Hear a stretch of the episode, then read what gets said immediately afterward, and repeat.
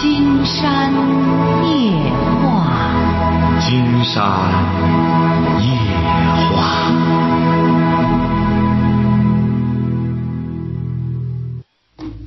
晚上好，听众朋友，我是您的朋友金山，很高兴和朋友们相会在午夜。马上接我们朋友电话哈。喂，你好。哎，你好，是那个健身老师吗？哎，我们聊点什么？金老师，这样，我想咨询一下，就是关于我那个工作方面的一些问题了。您对着话筒讲话好吗？您这忽高忽低啊。哦，行行，呃，我想就是咨询一下我这个关于那个工作方面的一些问题了。什么工作方面的问题？呃，是这样，就是我们这个公司吧，然后呢，总部是在那个南方，他在那个济南这边就是有个办事处，办事处是就是一个小单位嘛，办事处就两个人，就两个人。现在一个问题是什么呢？就是呃安排，因为两个人嘛，都比较忙，比较忙的，忙起来之后呢，基本上来说，现在就是所有的所有的活，包括一些跑一些手续什么的，都是压在我一个人头上办，一个人头上办。现在干了，在这边干了有五个多月了嘛，然后这不今天，呃，公司。那个领导又又安排我要活，所以说我可能拒绝他了，他就不高兴了。觉得您多大了？您多大了？今年是三十二岁了。你三十二岁啊？对。哦。嗯。不是您什么意思呢？您拒绝人家了？怎么了？什么意思呢？拒绝他了吧？然后他就说：“你看这样的话，你白拿着这个公公司的这个工资这一块，反正他就不高兴了。因为之前的时候每次都是十个活。”原来给我安排十个工作的话，我都能给他干上八个，可能就会拒绝那么一两个。不是您什么意思？主要想谈什么事儿呢？我就是想谈，你像现在吧，在这干了有半年多了，然后他也不提，也不提这个转正的事也不提这个涨工资的事所以说感觉心里没底儿，就是老感觉是不是这些活干完了，可能我就走了，就是用被利用的用。不是您这种公司，他还。本身就是你干起来的，你怎么还担心干完了他让你走呢？你怎么会有这种顾虑呢？不是，他现在是，因为我现在不是做那个做销售嘛，然后做那个我们公司是做这个灯具这一块的，然后现在就是我基本上就是他给我安排活，安排的活都是一些比较杂的一些活，可能就是说像工地上去办一些手续啊什么的，然后销售这边类的吧，然后他也不让我去去做。然后出差也不让我出，就是他那个活是第一位的。哎呀，金山觉得是这样，这位小伙哈。嗯，金山有个观点，就是说你只要去做这个事儿，你已经有收获了。就说你做这个事儿，你就有了历练的机会。你怎么会认为我干完了之后我别再亏了？那说明这个工作你并不是很喜欢。是是。我这工作，那你为什么要勉为其难的要这样呢？所以说，金山一再讲说这个职业啊，你要是就为了挣钱，那就说的明明白白的，就是你比如说现在，呃，上次金山就看到一个在澳大利亚的一个博士毕业，他就明白了，我挣钱就是挣钱，挣钱呢。他怎么挣钱呢？因为他博士毕业，他学的专业，他不行，他这专业水平他不行，他光你你到人家一些研究所什么的，他又不行，他没任何项目，所以说他就干脆给给这个中餐馆搬啤酒，搬什么东西，就靠这个挣钱。他博士毕业，他就是挣钱，很简单，包括导游，他也导游。导游的话也是，就是拿提成，就是干这个。你国外就分得很清，要么你就靠你的靠你的头脑吃饭，要么你就靠你的体力吃饭。比较好的结合呢，就是说是你头脑有东西，然后你干的这个事儿和你头脑的东西结合起来了。你别这位小伙，你如果要是没有什么整体的思路，你在这里如果患得患失，你干起来之后，你到哪里现在哪个单位现在都面临着这种试用的问题。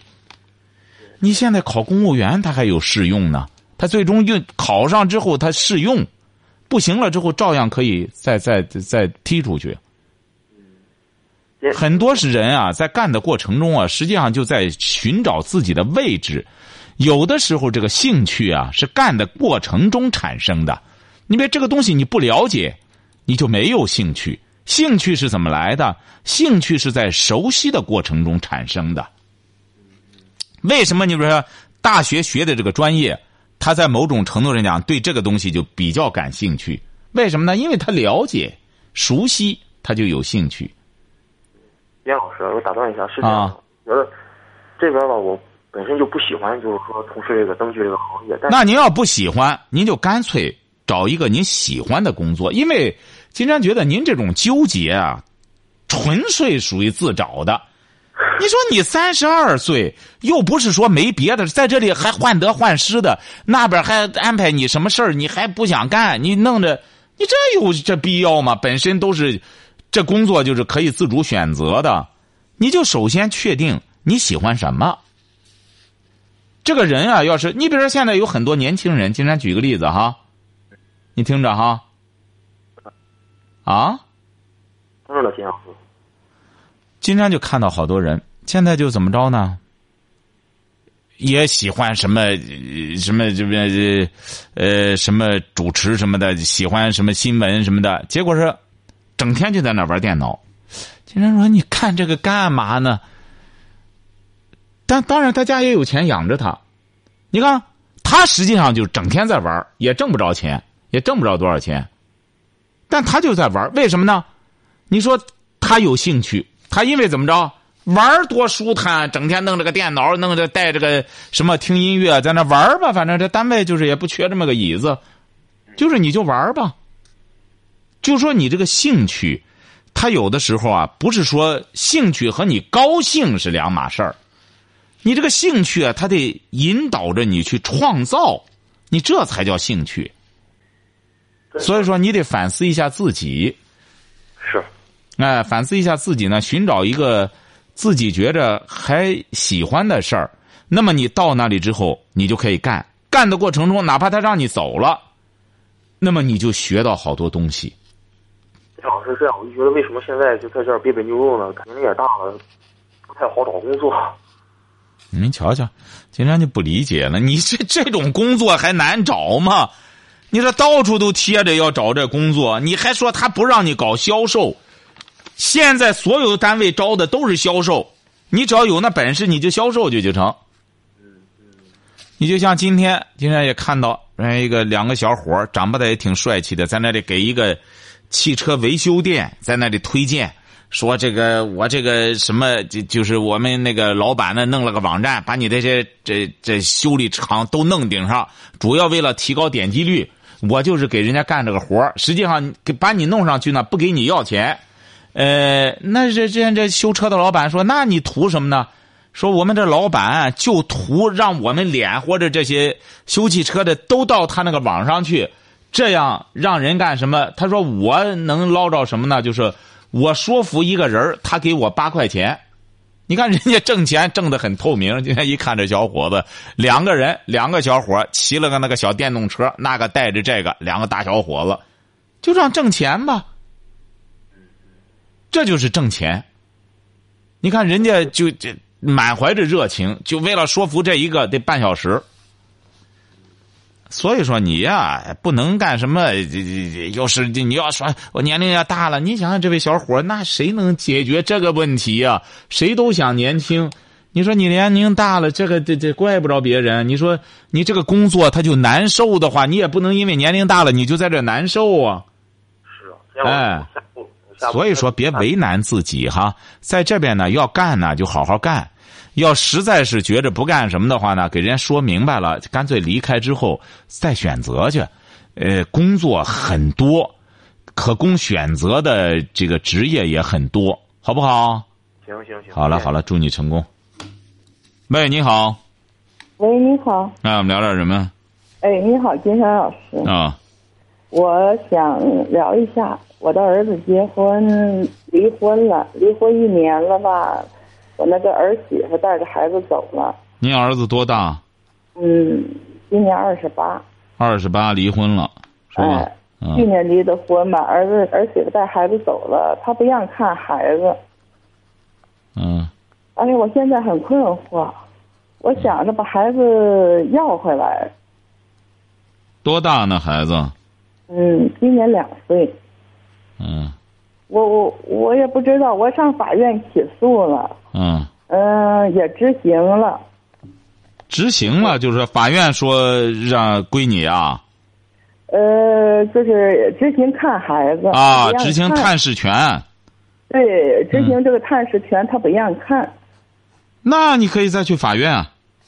我再去法院，现在就是他已经领着孩子走了，改嫁走了。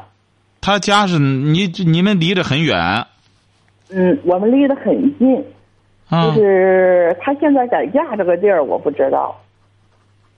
在什么地儿？呃，他改嫁就是改嫁了，又找了个对象，他带着我我的孙子啊，到了那对方去了。我可是他对方住哪儿我不知道，现在就是找不着人。哎呀孩子才两岁，哎呀，你说你这我没有别，我就是想，呃，每个月能看看孩子就行。你带着走，我知道孩子跟着母亲比跟着父亲那个什么，可是我这个做奶奶的心里，我总觉得有点失落。您多大岁数啊？我五十四岁，金山建议你把这个兴趣转移吧，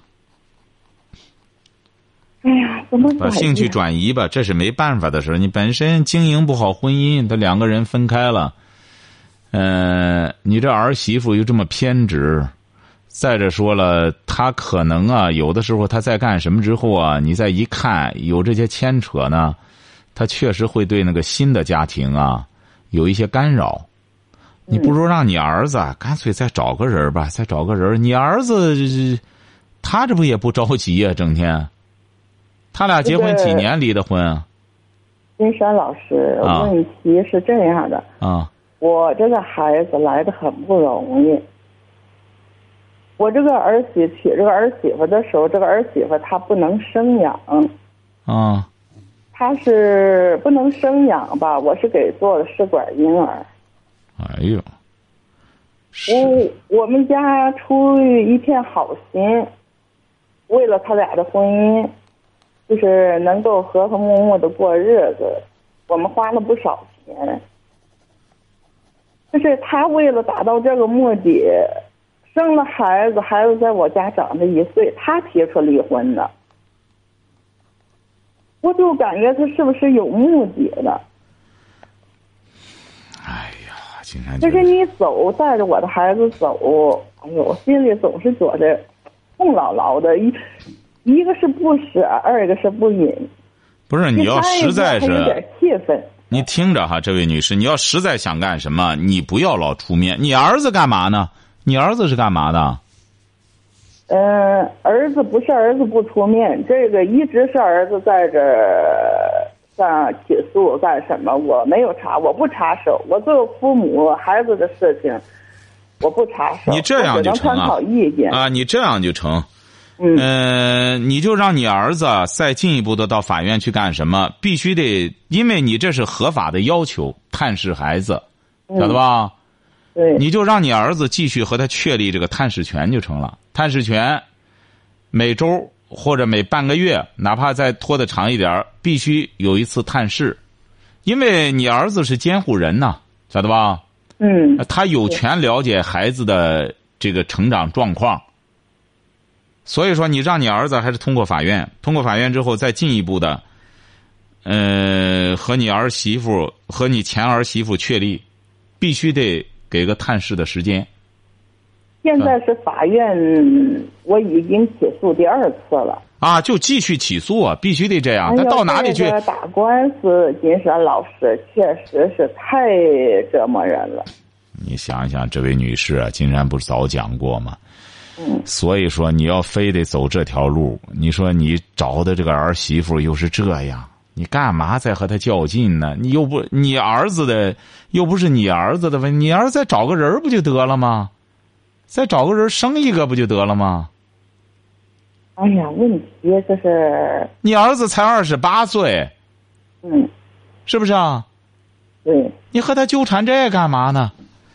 就是不行的话，干脆再接接受教训。你这个事儿吧，你那毕竟是咱亲生的，是吧？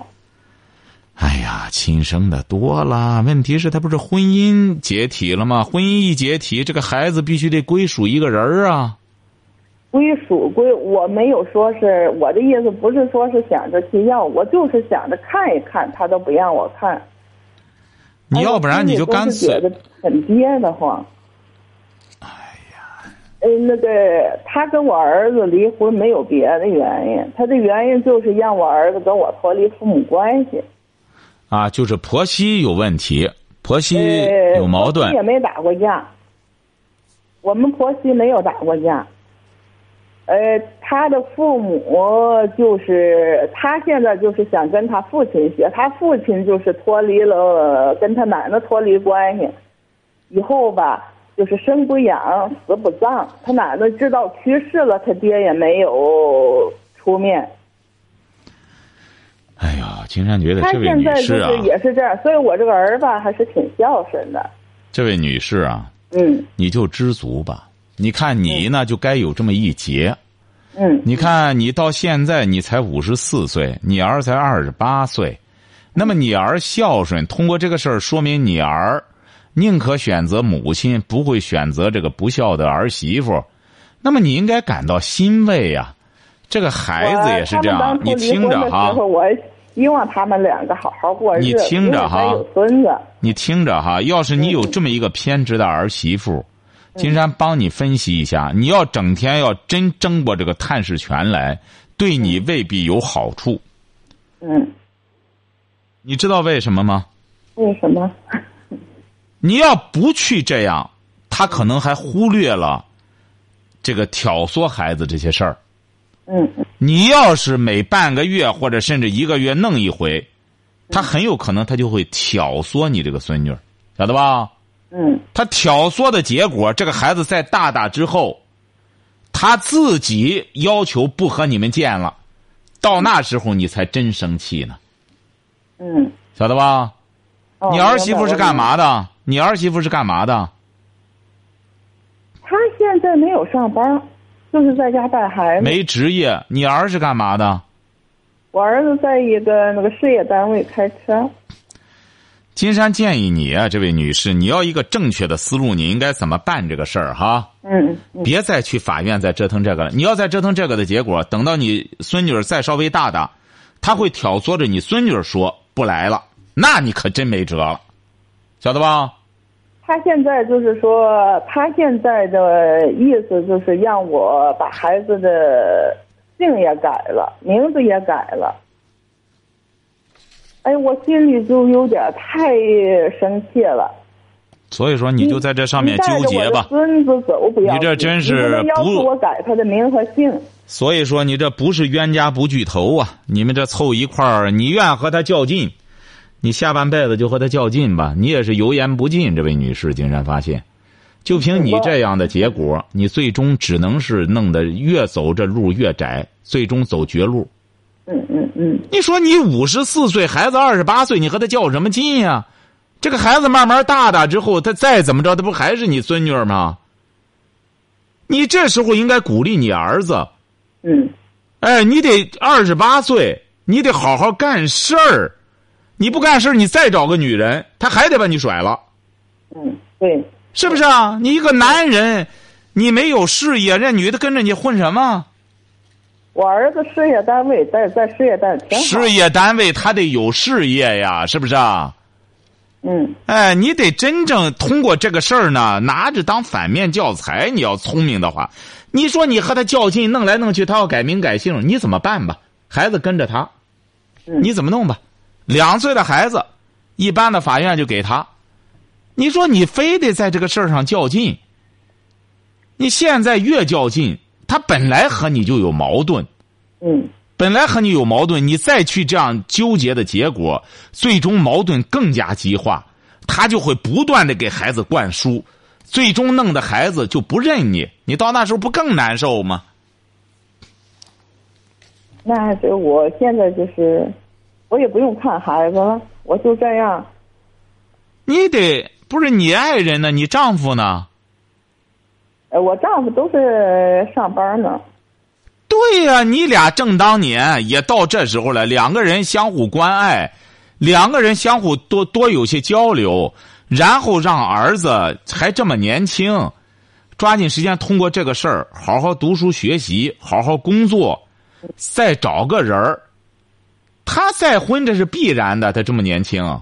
对，这个没有可对他们再婚，就是他们两个个人各找个人都是很正常的。不是很正常的问题，你得让你儿子想办法避免这种什么，在最终弄这么一出，晓得吧？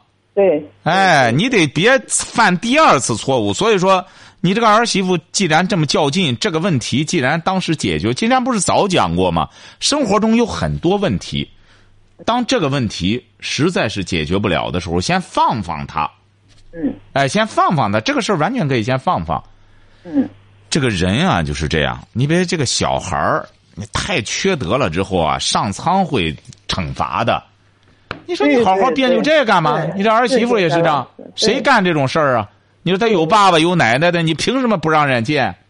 对，所以说他要干这事儿，他要干损事儿，他真正干什么之后，人谁行不义谁受惩罚。所以说你要相信这一条，晓得吧？我也相信。对，哎，相信这个就心成了。里也是在说，哎，对，先放放哈我的孙子。你不让我看，好了，先让你儿子好好的工作哈。嗯，哎，好嘞，好，嗯，好的，谢谢金山老师。好嘞，好，再见。喂，你好，这位朋友。呃，金山老金山金山老师你好，哎，你好。呃，我一个 就是一个问题跟您咨询咨询。哎，您说怎么着？呃，我呃大学毕业呃三年多了，嗯呃，就是工作，我的工作是一个销售类型的工作，就是跑跑业务、跑市场嘛。嗯呃，在这个过程中，我我我或者在职场过程中吧，我对我的上司、我的下属、我的同事，或还有我的客户，我在接触过程中，我很难交到很踏踏实踏实的朋友。就是我仔细反思这几年，我没有交到知心人，哦，或者说我想请教这个问题，我应该怎么去做？呃，或者说我应该怎么看待这个问题？也许是呃，市场这个这个社会就是这样子。你是什么大学？你是什么大学毕业啊？呃，就是本科嘛。本科毕业哈。对。经常告诉你这位这位同学哈，你你这个问题很很有含金量哈。你这个问题啊很有含金量，为什么呢？呃，其实啊，这个你交不上这种所谓的知心人，嗯这是很正常的。什么叫文化人啊？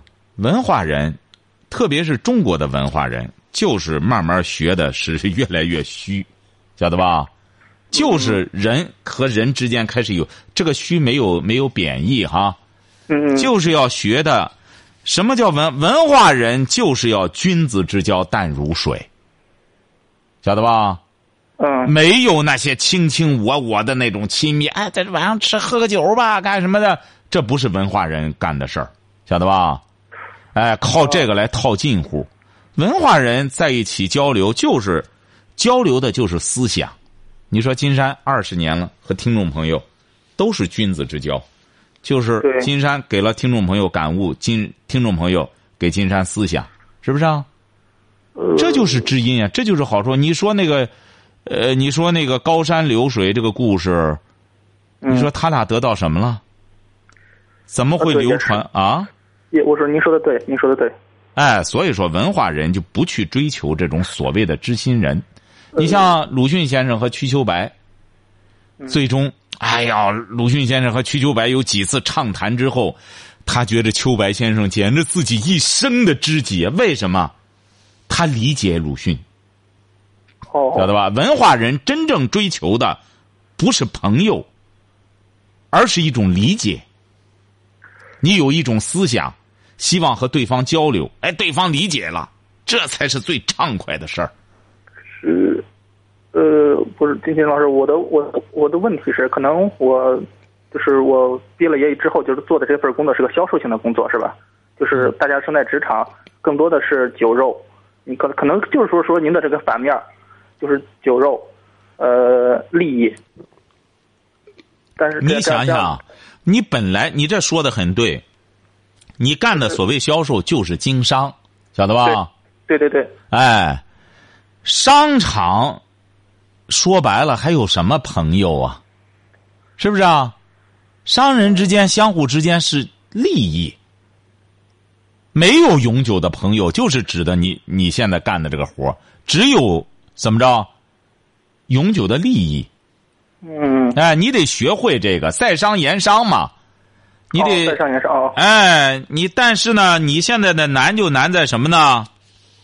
你经这个商，你学历太高，学了个不上不下，又考虑到做人。你看，你一般经一边经着商，一边酒肉和别人说白了是有目的性的和别人喝酒吃肉的，呃是不是啊对，你一边还要交朋友。金山是接触过不少人家商人，人家是真是，人家也能干上来了，一边和你和是是一边 一边确实就是在运作自己的事儿，嗯晓得吧？所以说金山才说，真正经商啊，不需要你学多少文化，学文化太多了反而没法经商了，晓得吧？嗯哎，所以说你这时候你得考虑到你这个商人，你要金山为什么关心您学的什么专业呢？就是想帮着您做一个职业规划。呃呃，我金山老师，我学的是工商管理。呃，哎，你要学的工商管理就好了，你记住了哈。嗯美国哈佛大学有一个叫“哈佛学不到”的一个东西，这个作者呢，金山对他印象特别深。为什么呢？因为他不是名牌大学毕业的，他就是一个经商的，他就是搞销售的。嗯最终，他把他销售的这些经历写成了一本书，因为他这是实战经验呀。结果最终怎么着呢？就成了哈佛的教材了。你比如说，金山，在我自己写的这本书的这个听见里边，也举到过一段例子。金山在中国传媒大学的时候，就是也干过一段销售。哦就是在学校这个勤工俭学，给一个老师啊卖他的书，因为他那个书啊，金山在那个《我的精神乌托邦》里就写了这段经历。因为他这本书啊出来之后啊，已经时过境迁，成了滞销书了，一本杂志，广播学院的一本杂志，晓得吧？嗯哎，就是说这本滞销杂志，金山一下子给他，因为他主张出的嘛，所以说他家里他就是一间屋，他家里五六麻的麻袋全都放他家里了，他压力很大。你说这些杂志他留这干嘛呢？都是他自个儿垫上的钱。金山一本一本全给他卖出去了，晓得吧？哦这样哎哦，就是这样卖出去的。后来，这不金山写这段经历也是这样，就是说他们都很奇怪。我们学校很多同学也是这样。我那时候在学生会嘛，就让其他同学也拿着出去卖去，一本都卖不出去。